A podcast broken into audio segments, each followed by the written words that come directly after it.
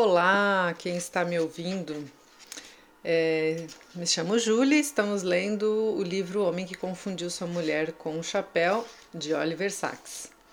Vamos ao caso de número 8, ainda na parte das perdas, que se chama Olhar à Direita. Um caso bem curtinho. Vamos lá. A senhora S., uma sexagenária muito inteligente, sofreu uma, um grave derrame que afetou as porções mais profundas e posteriores de seu hemisfério cerebral direito. Permaneceram perfeitamente preservadas sua inteligência e senso de humor. Às vezes ela reclama que as enfermeiras não puseram a sobremesa ou o café em sua bandeja. Quando elas replicam, mas senhora S está bem aqui à esquerda. Ela parece não entender o que estão dizendo e não olha para a esquerda. Se sua cabeça for delicadamente virada de modo que a sobremesa fique à vista, na metade preservada do seu campo visual, ela diz: Ah, está aqui, não estava antes. ela perdeu por completo a ideia de esquerda, tanto com, com relação ao mundo como a seu próprio corpo. Às vezes ela se queixa de que as porções que lhe servem são pequenas demais, mas isso acontece porque ela só come o que está na metade direita do prato. Não lhe ocorre que existe também a metade esquerda.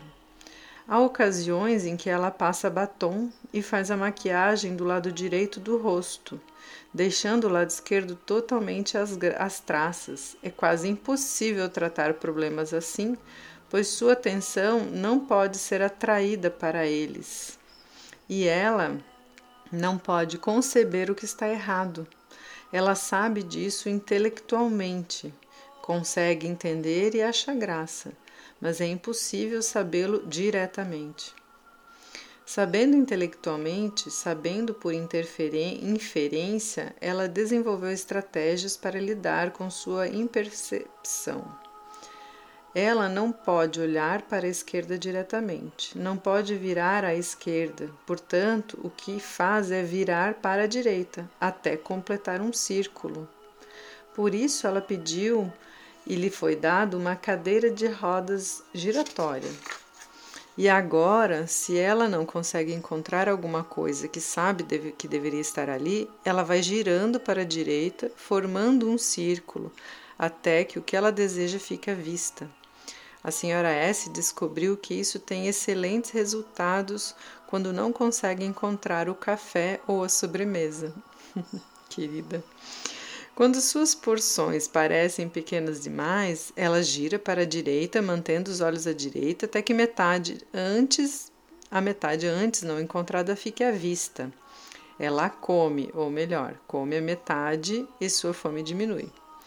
Mas se não estivesse saciada, ou se pensar no assunto e se der conta de que talvez tenha percebido apenas a metade daquela metade que não tinha encontrado, fará uma segunda rotação até que a quarta parte restante fique à vista, e por sua vez tor tornará a dividi-la ao meio. Em geral, isto basta, afinal, ela já terá comido sete oitavos da porção. Mas ela pode, se estiver sentindo particularmente faminta ou obsedada, fazer um terceiro giro e garantir mais um 16 avos de sua porção, evidentemente deixando no prato ou, um 16 avos restantes, o do lado esquerdo. É absurdo, ela comenta. Eu me sinto como a flecha de Zenão. Nunca chego lá. Pode parecer engraçado, mas dadas as circunstâncias, o que mais posso fazer?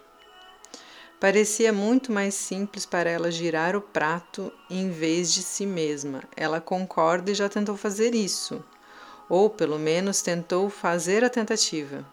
Mas é estranhamente difícil, não ocorre naturalmente, ao passo que girar na cadeira sim, porque seu olhar, sua atenção, seus movimentos espontâneos e impulsos são agora todos exclusivos instintivamente para a direita. Especialmente consternador para ela foi a zombaria com que a receberam no dia em que apareceu com apenas metade do rosto maquiado e o outro lado absurdamente sem batom e ruge. Olhei no espelho e passei a maquiagem em tudo que vi, disse ela. Ficamos imaginando se seria possível ela ter um espelho que lhe permitisse enxergar o lado esquerdo do rosto à direita. Ou seja, como ela seria vista por alguém que estivesse diante dela. Tentamos um sistema de vídeo com a câmera e o monitor de frente para ela, e os resultados foram espantosos e bizarros, pois, usando a tela do vídeo como espelho, ela via o lado esquerdo do rosto à sua direita, uma experiência desnorteante até mesmo para uma pessoa normal, como bem sabe qualquer que tenha tentado barbear-se usando uma tela de vídeo e duplamente desnorteante, antinatural para ela, porque o lado esquerdo do seu rosto e corpo, que ela agora via, não tinha sensações, não tinha existência para ela devido ao derrame. Tire isso daqui, gritou ela aflita e perplexa, e por isso não levamos avante a tentativa.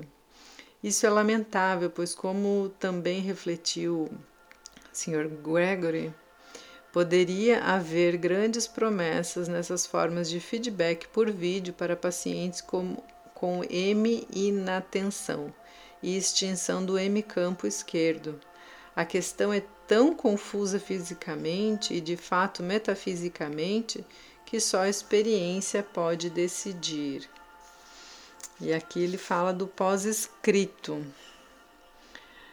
Os computadores de jogos de computador, não disponíveis em 1976, quando a senhora S era minha paciente, também podem ser de grande valia para os pacientes com negligência unilateral, para monitorar a metade que falta ou ensinar os pacientes a fazer isso por si mesmos. Recentemente, em 1986, fiz um filme breve sobre esse tema. Na edição original deste livro, não me foi possível dar a referência de uma obra importantíssima que foi publicada quase simultaneamente: Princípios da Neurologia Comportamental. É, não posso deixar de citar a eloquente formulação de negligência enunciada pelo autor. Quando a negligência é grave, o paciente pode comportar-se quase como se se metade do universo houvesse abruptamente deixado de existir sobre qualquer forma significativa. Os pacientes com negligência unilateral comportam-se não só como se nada estivesse realmente acontecendo no hemispaço esquerdo, mas também como se não fosse possível esperar que algo importante ocorresse ali. E assim termina este caso, que foi bem curtinho, né? Me lembrei dos pacientes de AVC que, que eu trabalhava. E, e cada paciente é um era um era uma hemiplegia era era um diferente do outro era uma forma de se relacionar com as suas incapacidades. E eles se organizavam né? Hoje está muito melhor porque tem vários utensílios para ajudar colheres adaptadas e instrumentos adaptados mas imagino que em, 70 e 80 era bastante precário essa questão, né?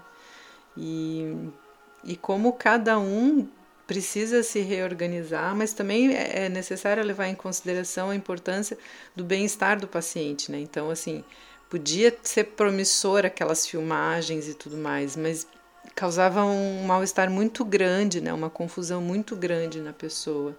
E aí é desnecessário para a qualidade de vida dela, né?